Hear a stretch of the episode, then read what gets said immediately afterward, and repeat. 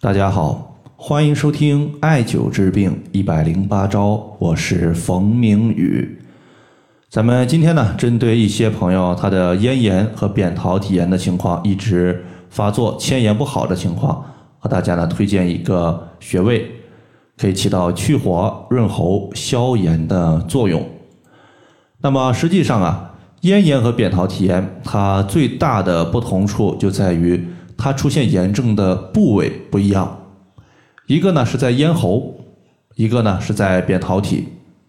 那么这两个病症啊，实际上都是西医的说法，毕竟中医上面它实际上是没有炎症这个说法的。那么，但是大家要注意，西医的炎症我们基本上呢可以等同于中医的上火，因为看炎症的炎字我们就知道了，上面一个火字，下面。一个火字，说明呢是火中之火，所以中医在解决这两个炎症的问题，我们说白了就是在去火。具体如何解决呢？在这里呢我说一下。首先呢有一个比较见效快的方法，我们呢称之为点刺放血。什么是点刺放血？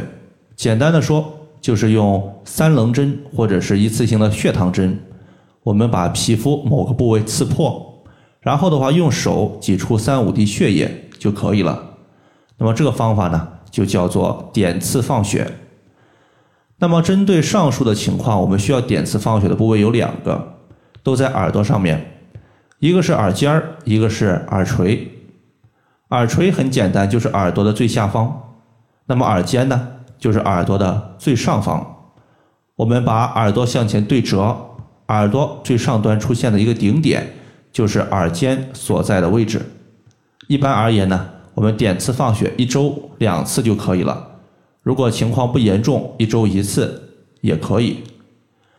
那么我们针对这两个部位进行点刺放血，可以起到清热、降火以及消炎的作用。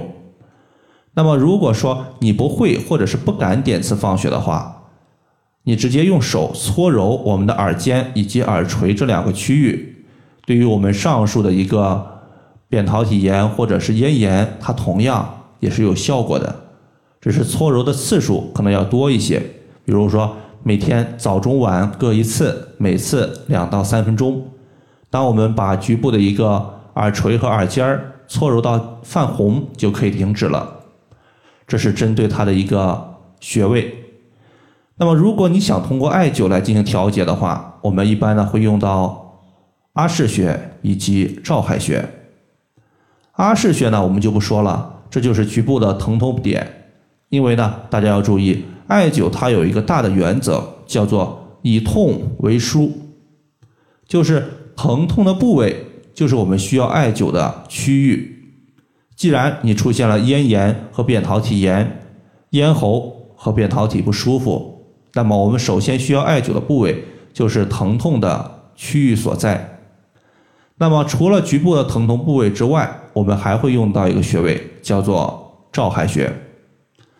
照海穴，顾名思义，照它指的是照射和光照的意思，海指的是海洋。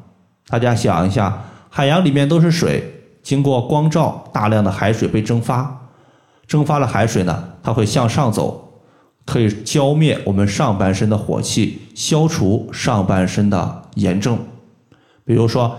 嗓子的疼痛、声音的嘶哑、慢性咽炎，还有我们的扁桃体炎，这些呢都是可以通过照海穴来进行调节的。那么照海穴它为什么会对咽喉的问题有这么好的效果呢？其实呢，我们可以归结于两点。第一点呢，就是从肾的五行属性来看，肾五行属水，性质寒凉。而归属于肾经的照海穴，它肯定呢也有滋养肾阴、清降虚火的功效。第二点呢，我们从肾经的经络循行区域来看，在《黄帝内经》有所记载，说肾经循咽喉。那么什么是循？循就是环绕一圈的意思，意思就是说我们肾经在咽喉部位走了一圈那么根据经络所过。主治所及的原则，整个咽喉出现问题，我们可以直接用肾经上的穴位就对了。那么照海穴具体在哪个位置呢？很简单，它在我们内踝尖下方的凹陷处。你先找到我们足内踝，然后顺势向下摸，能够摸到一个凹陷点，这个凹陷点就是照海穴的所在。好了，以上的话就是我们今天针对咽炎和扁桃体炎的调节方法，就简单和大家分享这么多。如果大家还有所不明白的，可以关注我的公众账号“冯明宇艾灸”，姓冯的冯，名字的名，下雨的雨。感谢大家的收听，我们下期节目再见。